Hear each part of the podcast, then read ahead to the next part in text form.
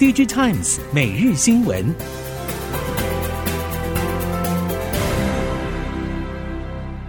听众朋友们好，欢迎收听 DigiTimes 每日新闻，我是翁方月，现在为您提供今天的科技产业新闻重点。首先带您关心，受到地缘政治风险分散以及溢价空间等因素影响，近期频传台积电的紧密客户关系已经出现裂痕，面临背后拥有美国政府支持的 Intel 挑战。台积电的前五大客户，除了苹果之外，都与 Intel 初步洽谈。其中，盛传联发科是 Intel 晶圆制造外部订单最大的潜在客户，正在扩厂的奥勒冈州厂，最快二零二五年将以 Intel 十八 A 制程为联发科代工。先进封装则是美国与马来西亚扩产状况再调配。对 Intel 来说，在晶片先进封装技术上相当有信心，对于客户是相当高的转单吸引力，且可以进一步注意晶圆代工接单。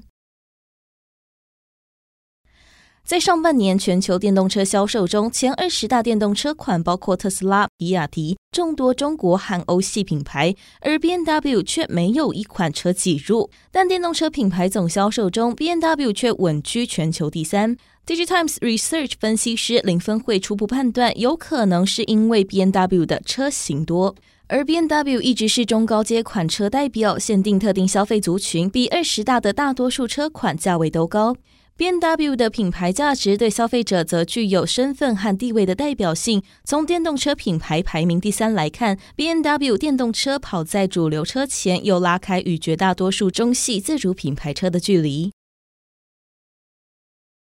在 IC 设计、制造和封测三大晶片产业链中，中国最弱的是制造环节；而在封测领域，长电科技、通富微电子、华天科技等都有不错的实力。在后摩尔定律时代，小晶片封装似乎成为中国本土封测业的突破路径。借助小晶片技术绕道超车，以成熟制程晶片堆叠，实现接近先进制程十四纳米与七纳米的晶片效能。中国算力晶片业者像是木西、天数等 AI 晶片厂纷纷推出一直整合 GPU 产品，并导入高频宽记忆体，而小晶片后段封测技术则是算力晶片未来主流。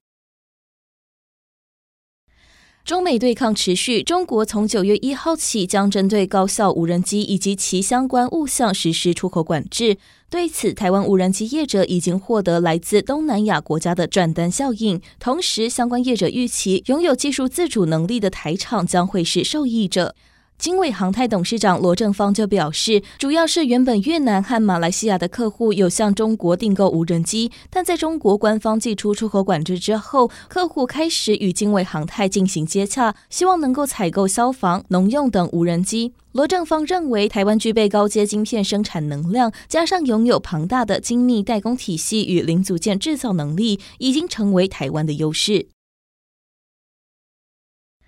先前汽车产业大缺晶片时，曾经掀起半导体与汽车产业互相不懂彼此的说法。但中国汽车旗下百分之百转投资子公司绿捷无人搬运车以及自主移动机器人，成功打入台湾指标性半导体大厂设备供应体系。绿捷执行副总廖寿景表示，绿捷目前主要客户是半导体业者，产品又以 AMR 为主。AMR 的主要目的就是希望取代比较繁杂的作业，把人力放在更高附加价值的地方。因此，这次参加今年的台北国际自动化工业大展，重点之一就是采用与汽车产业连接较强的发那科协作型机械手臂，让客户有更多元的选择，同时也打破两大产业互不理解的说法。中国日前公布对台贸易壁垒调查进度，表示可能取消部分 ECFA 给予台湾产品的关税优惠。针对未来可能对自动化和机械产业的影响，制造业为了避免新形态风险，近年全球化生产策略持续发酵。传动元件大厂上银也积极透过多角布局因应。除了中国与日本，意大利新厂进度大约在明年第二季就会启动。另外，德国厂也在评估当中，预计明后年会有进展。不过，针对美国市场，上银董事长卓文恒则认为，当地技术型和机械型人才较为欠缺，其次是薪资高，在地生产优势可能比较不容易凸显。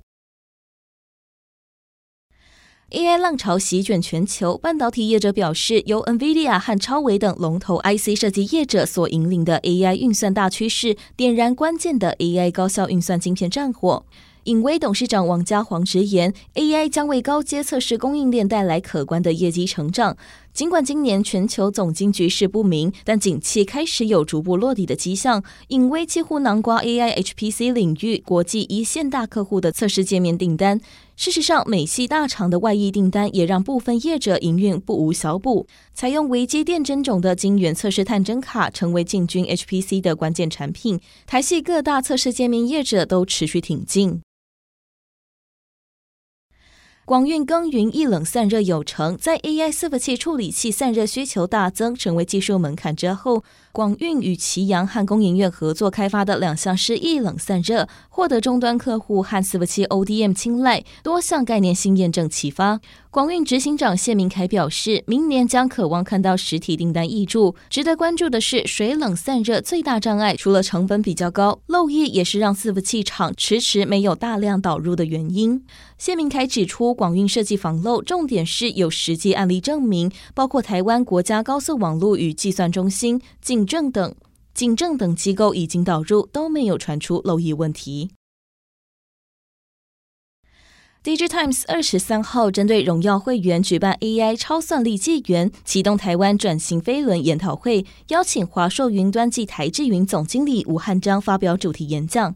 华硕云端暨台智云总经理吴汉章指出，ChatGPT 带来的新世界是 AI 二点零，相较于过去的 AI 一点零更聪明、更多工，对算力要求也更高。现在各界看到的是 AI 训练时的需求，不过未来在推论上，企业需求更大，也会是品牌厂像是华硕、惠宇和戴尔的商机。吴汉章从产业角度出发，指出台湾除了在这波 AI 的训练以及推论有机会掌握商机，在地缘政治下，软硬体都有非常好的机会点。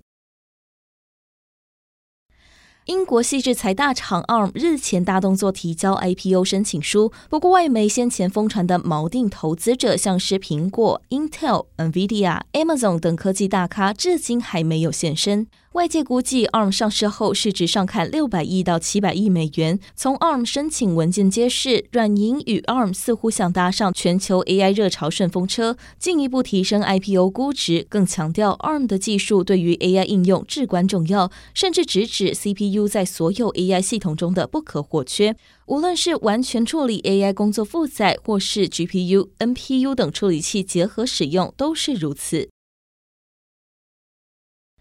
生成式人工智慧触发半导体高阶晶片和 AI 伺服器庞大的需求，更加剧台湾人才供给吃紧的压力。台湾的重点产业人才培育目标势必要有所调整。根据政府人才培育的相关策略，为了鼓励非理工背景的人才学习科技知识，明年数位科技微学程要挑战六点二万人。科技产业的人才需求压力已经对政府和大学产生影响，相关政策也频频修正。政府也鼓励学界培养学生以数位科技解决领域专业问题的核心能力，而这项工作也已经列入政府评估高等教育深耕计划的 KPI。为了配合政府再生能源政策，台湾气电共生近年推动业务转型，并持续开发再生能源市场。台气电总经理陈义通表示，再生能源业务像是离岸风电、陆域风电、太阳光电以及渔电共生，陆续有所进展。同时，配合净零浪潮，正在评估氢能发电与碳捕捉、利用与封存等技术可行性。因应全球近零排放趋势，陈义通指出，民营电厂将为低碳化发电做准备，未来会严。拟评估导入氢能发电以及 CCUS 等技术，推动前瞻性技术拓展近零转型新商机。印度龙头车厂塔塔汽车日前宣布达成新里程碑，累计售出十万辆电动车，并有信心到二零三零年时年销售将近一百万辆规模。根据外媒报道，过去这三年来，塔塔汽车在电动车领域的发展算是相当成功。从第一年推出电动车只售出一万辆，到如今不到两年的时间就正式突破十万辆，且光是去年九个月就售出五万辆。这不只代表塔塔汽车自身的积极转型，同时也为印度绿色交通革命做出重要贡献。以上新闻由 DigiTimes 电子时报提供，翁方月编辑播报，谢谢您的收听。